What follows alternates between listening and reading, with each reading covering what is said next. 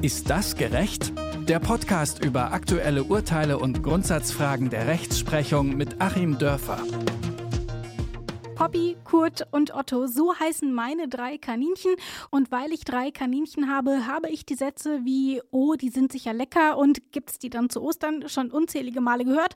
Die sind zwar nicht sonderlich lustig, zeigen aber ein Dilemma auf. Kaninchen sind eine der wenigen Tierarten, zum Beispiel neben Karpfen, die in Deutschland sowohl als Nutztiere als auch als Haustiere gehalten werden. Was bedeutet das rechtlich? Über diese juristischen Feinheiten der Tierhaltung hierzulande spreche ich natürlich wie immer mit Achim Achim Dörfer. Hi Achim und Grüße nach Göttingen. Hi Rabea und Grüße nach Leipzig. Achim, man könnte meinen, ich habe das Thema vorgeschlagen, weil ich selbst Kaninchen habe und sie mir natürlich entsprechend am Herzen liegen. Tatsächlich aber war es deine Idee. Willst du dir welche zulegen oder wie bist du darüber gestolpert? Nee, ich bin darüber gestolpert, weil ich das ein ganz super interessantes ähm, rechtliches Feld fand. Ich habe einen Artikel darüber im New Yorker gelesen und in, äh, in den USA gibt es tatsächlich auch schon eine breite Diskussion dazu und es war ein, auch ein sehr langer Artikel. Ja, ich habe mich auch durchgekämpft. Danke dafür. genau, da kam aber gleich zu Anfang eine Kaninchenrechtlerin vor. Das fand ich schon mal als Beruf wahnsinnig interessant. Ja.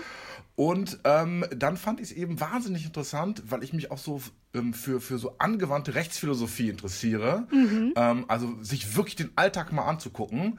Ähm, eben dieses Sonderproblem, was wir bei Kaninchen haben, dass sie einerseits Haustiere sein können, andererseits Nutztiere sein können. Und das führt dann wieder meines Erachtens zu einer ganzen Fülle von grundsätzlichen Fragen. Und deswegen fand ich das total interessant. Dann lass uns doch erstmal die grundsätzlichen Unterscheidungen klären. Was ist denn ein Nutztier, was ein Haustier, wenn wir uns mal wieder aufs deutsche Recht beziehen und nicht aufs amerikanische? Das geht wirklich rein nach der Art äh, dessen, ähm, wie es quasi verwendet wird. Mhm. Ich habe mir auch mal die Legaldefinition angeschaut. Im schweizerischen Recht zum Beispiel, da steht dann ganz trocken, also Nutztiere sind halt die, die gegessen werden. So. Okay. Finde ich schon total spannend, weil ich nämlich dachte, bevor ich in das Thema eingestiegen bin, dass sich der Tierschutz quasi nach den objektiven Interessen der objektiven Tierart richtet. Mhm. Ähm, also, Kaninchen haben halt die und die Bedürfnisse und ab dem Punkt fängt das Quälen an und deswegen müssen die halt so und so gehalten werden. Ist aber gar nicht so, sondern das Tierschutzrecht ist total anthropozentrisch. Das ist eigentlich ein, äh, sozusagen auf den Menschen bezogen, ist ein ähm, Menschen-Tier-Nutzungsrecht, weil nämlich tatsächlich die Höhe und Menge und Art des Tierschutzes davon abhängt, wie dieses Tier verwendet wird, ob es eben als Haustier verwendet wird und ob's, oder ob es eben als Nutztier verwendet wird. Und das sind ja völlig fließende Grenzen. Ähm, wir sehen es ja zum Beispiel bei den Alpakas oder so, die vielleicht früher so als Einzeltiere mal gehalten wurden, als Haustier. Ähm, die machen im Moment so langsam den Übergang zum Nutztier, weil dann doch die Wolle genutzt wird. Und äh, umgekehrt haben wir es bei den Hängebauchschweinen, dass sozusagen das Schwein ganz allgemein, natürlich nicht das Hängebauchschwein, aber sozusagen den Übergang auch machen kann vom Nutztier zum Haustier. Es geht also beides in beide Richtungen und alles bestimmt der Mensch. Gibt es dafür einen rechtlichen Grund oder würdest du sagen, das ist eher eine kulturelle ähm, Aneignung? Es ist im Prinzip erstmal eine kulturelle Aneignung. Eigentlich sind ja alle Tiere, sagen wir mal so als Oberbegriff für mich, im Prinzip so Kulturfolger oder es ist eine Symbiose, die sich dann herausgebildet hat, dass der Mensch eben Wildtiere gezähmt hat und angefangen hat, äh, mit ihnen zu leben. Ähm, so in den konkreten Lebensumständen, zum Beispiel so ein Hofhund, da kann man das ja manchmal gar nicht äh, so richtig unterscheiden. Mhm. Ähm, ist das jetzt ein Nutztier oder ist das ein Haustier, weil er ja schon auch Aufgaben übernimmt und nicht nur süß guckt. Und Aber umgekehrt. Auch aber auch. Das äh, ist ja das Schöne. Äh, und umgekehrt gibt's aber auch so diese kleinen Farmen vielleicht, die man sich da so vorstellt, wo die Kühe noch Namen haben. Ja, da sind die auch auf so einer Grenze, weil sie halt auch süß gucken äh, und dann nachher trotzdem gegessen werden. Also es ist einmal ein kultureller Ursprung und dann ist es aber juristisch gesehen, muss man ganz hart sagen, Tiere waren früher immer als Sachen definiert, jetzt sind sie nicht mehr als Sachen definiert, aber es ist definiert im BGB, dass sie als Sachen behandelt werden. Wir haben mhm. entsprechend auch das Grundgesetz angepasst, aber ganz brutal geht es hier eigentlich um nichts anderes als um die Ausfüllung von Artikel 14 Eigentumsgrundrecht, äh, dass nämlich die Tiere dann doch noch im Eigentum des Menschen jeweils stehen und hier wird eben im Einzelnen ausgestaltet, wie der Mensch dann an diesen Tieren äh, sein Eigentum ausleben darf.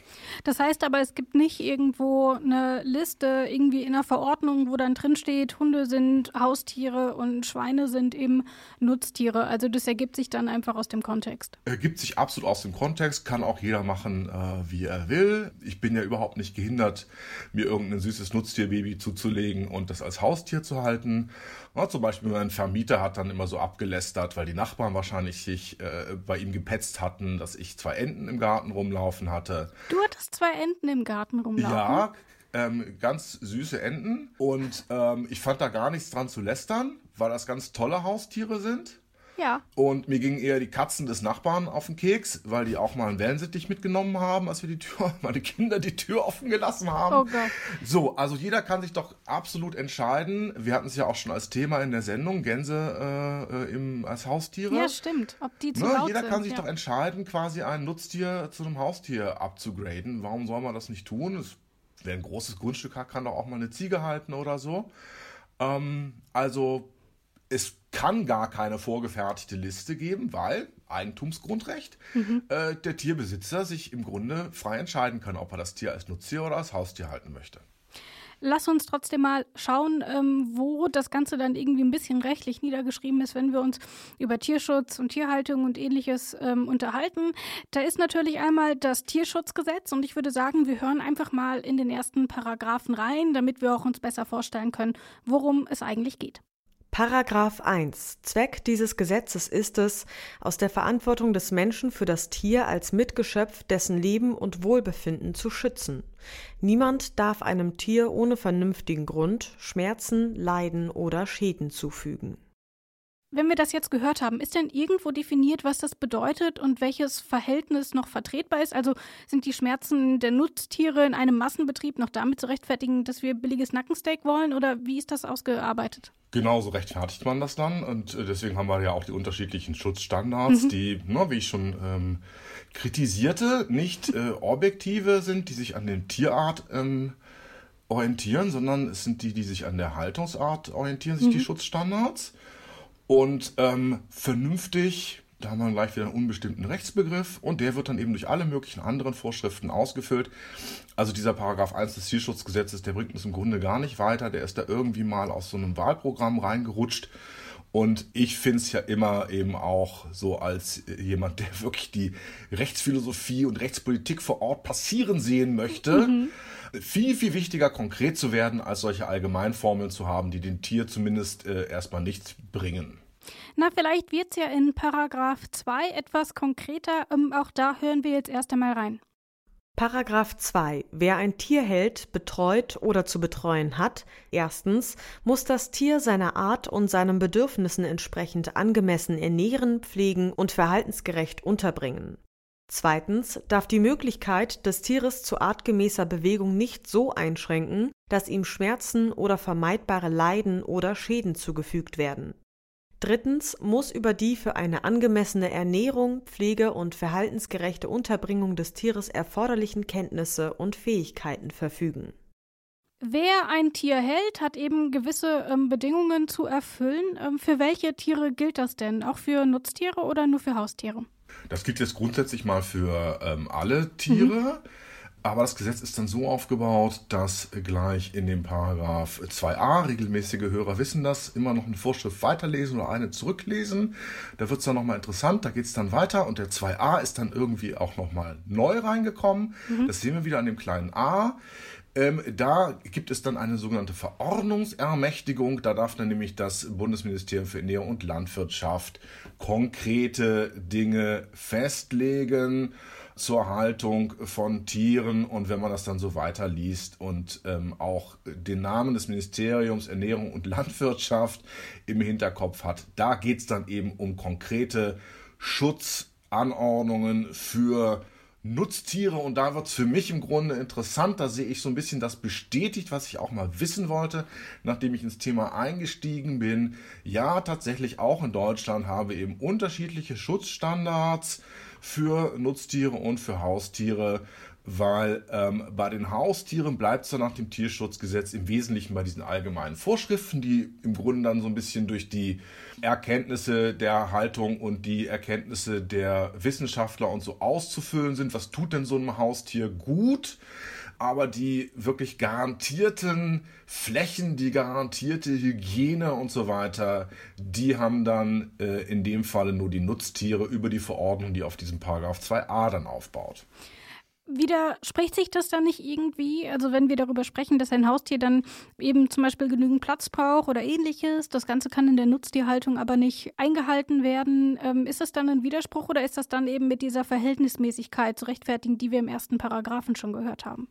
Es wird rechtstechnisch mit der Verhältnismäßigkeit gerechtfertigt, mhm. aber wenn wir jetzt mal fragen nach dem Titel unserer Sendung, ist das gerecht, da habe ich meine großen Zweifel. Wie man vielleicht schon rausgehört hat, mir geht es ja wirklich darum, was das Tier objektiv braucht. Mhm und nicht das, was äh, sozusagen im Gesetz äh, festgehalten ist. Und bei dem Kaninchen sehen wir dann eben an dieser Stelle auch schon, dass es quasi so über Kreuz äh, Standards gibt.